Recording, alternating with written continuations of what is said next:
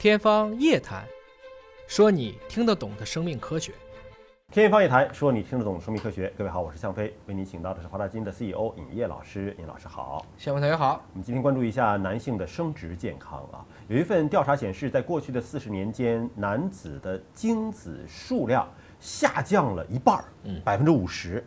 如果按照这个下降的速度，到二零四五年，那就没了，精子数量没了，还怎么生孩子呀？啊，那是不是意味着生殖能力人类将会断档啊？首先，这里数学上有一个偷换概念，嗯，不是说那个降百分之五十，现在再降是降现在的百分之五十。但如果按照数量降，不就咵叽就降了？它是按照原来的比例在比例降，就我有一尺，日取一半，万事不竭。嗯，就这是一个偷换概念，就越来越少，越来越少，这是对的。但是不要去这么吓唬人，因为你一百的一半是五十，五十的一半是二十五，二十五的一半是十二点五，不要这么就忽悠人。这些忽悠文科生比较有效果。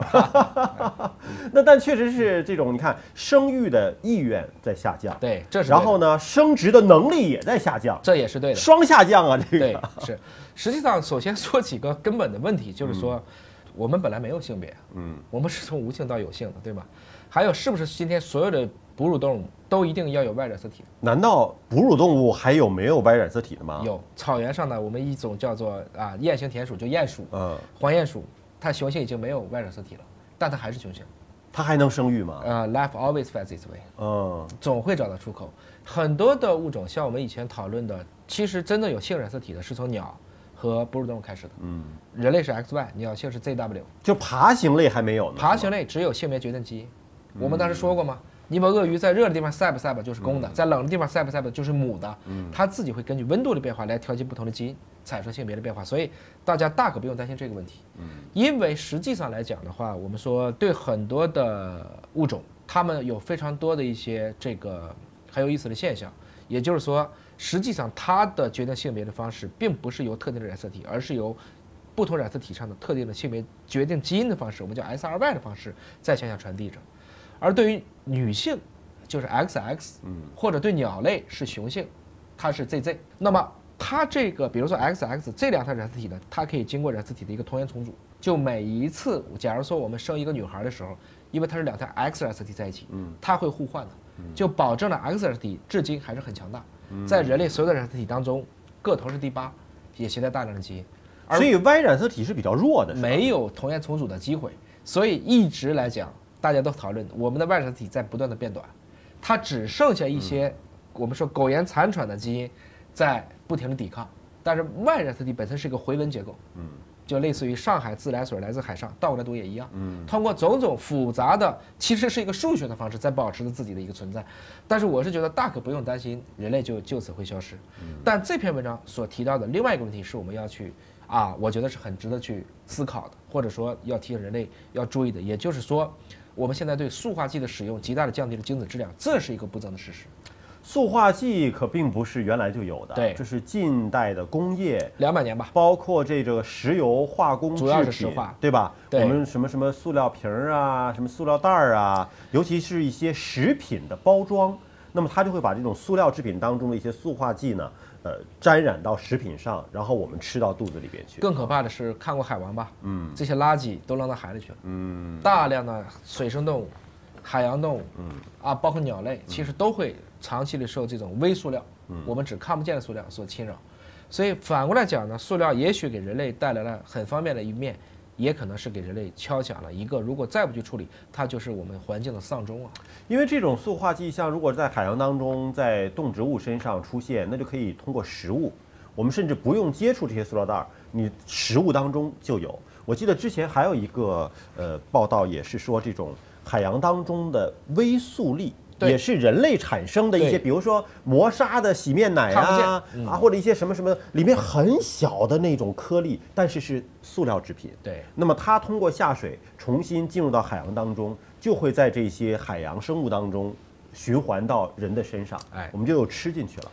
我们现在明确知道的，像这个邻苯二甲酸酯，还有双酚 A 这些，以现在在婴儿材料当中很多就是不能用了，对，不能用了，但是成人也不能用。发现它们一旦进入到人体内，它会直接去降低睾酮水平，进而就减少精子质量。所以它们其实塑化剂的使用，台湾有一篇研究，他们认为就是塑化剂的影响才使得它们精子质量大幅的下降，确实降了有百分之四十到六十。而我们另外一个数据能看到的就是试管婴儿的比例确实在节节攀高。嗯，这一方面有出生生育年龄的问题，另一方向呢，也确实是跟我们好像就是不能产生那么多健康的精子有关。生不出来了。对，是这个问题。嗯，所以这实际上是一个很悲哀的事实。那有人说，为什么女性没事呢？其实男女之间的生殖细胞是不一样的。嗯，卵子是这个女孩生出那天婴儿的时候，那些卵子就固定在那儿了。嗯，卵子不是后天出来的。嗯，卵子生下来我就把它存到卵巢里了，来保证它能够完整的维系自己的保真状态。嗯，相当于人体给它做出一个冰箱，而精子可不是，精子是随着我们人类，特别是男性的成长，逐渐的一点点从精原细胞变过来的。所以精子是一直在变的，而卵子是相对固定的。所以你明白对人类最大的风险是什么吗？精子的风险。那些还具有生殖能力的老男人。嗯，这是一句开玩笑的话。但为什么他们是风险呢？啊，就是因为 他们占据了所有的卵细胞，是吗？他们的精子当中携带的突变是随着年龄的增长在累积的。哦，也就是说，它会给人类未来的基因库带来很多不确定的因风险因素，这是打引号的。就年龄越大，它的突变几率越大，就越高。因为讲过了。卵子是冻在卵巢里，相当于冻打引号的冻，而精子是随机发生的，所以你抽过的烟、喝过的酒、得过的抑郁，全部放到精子里去了。所以这句话其实讲的非常非常的有意思。哎呀，听完了之后，我觉得大家这既是一个健康问题，也是一个环保问题，对吧？我们要爱护这个环境，减少对这个星球上这种塑化剂的一个污染，同时我们还要注意自己的一个健康养生啊，让男性都能够保持一个活力，能够孕育出更健康的下一代啊。这篇文章里呢，特别强调了说，如果一个准妈妈，嗯，假如说她呼吸的空气不好，喝的水、吃的食物，包括护肤品，把这些有毒的物质都带入体内了，那假如在我的人生早期接触了能够阻断雄激素发展的物质，就会带来一个现象，嗯，什么现象呢？